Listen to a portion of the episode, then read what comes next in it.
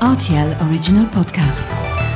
Sans-moi ça, faits vous peur. Et la farce La vie, c'est une farce.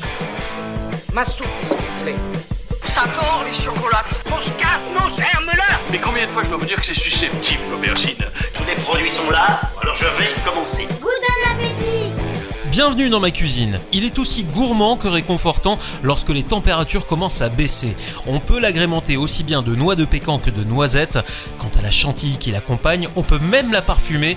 Voici la recette du café liégeois. Pour réaliser un café liégeois, vous aurez besoin de 25 centilitres de crème liquide entière très froide, 20 g de sucre glace, 30 g de noisettes ou de noix de pécan, 6 bonbons caramel, 6 cuillères à soupe de coulis de chocolat, 6 boules de glace au café et une demi-cuillère à café de cacao amer. Vous allez tout d'abord verser la crème liquide dans un saladier bien refroidi au préalable et vous incorporez le sucre glace. A l'aide d'un batteur, vous montez la crème en chantilly jusqu'à ce qu'elle soit parfaitement fixée. Si vous aimez les saveurs de Noël, quoi de plus naturel que d'ajouter quelques pincées de cannelle par exemple dans votre chantilly? Ou quelques graines de gousse de vanille, hein, ça c'est à vous de juger. Quand c'est fait, en tout cas, vous réservez votre saladier pendant 2 heures au réfrigérateur. On s'attaque maintenant à la garniture en concassant les noisettes et en broyant les bonbons au caramel de la même taille que vos noisettes.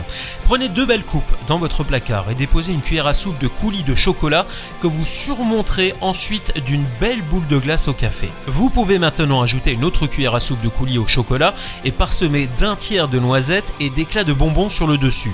Vous créez un nouvel étage en ajoutant deux boules de glace et le reste de coulis de chocolat et un autre tiers de noisettes au caramel. Enfin, l'aide d'une cuillère à soupe, vous recouvrez le mélange avec la chantilly et terminez de décorer avec le reste de noisettes et d'éclats de caramel. Votre café liégeois est enfin prêt, vous n'avez plus qu'à saupoudrer le dessus avec le cacao en poudre pour apporter une délicieuse touche d'amertume. Voilà, j'étais ravi de vous recevoir dans ma cuisine pour ces cafés liégeois faits maison et maintenant, c'est à vous de jouer les chefs en cuisine.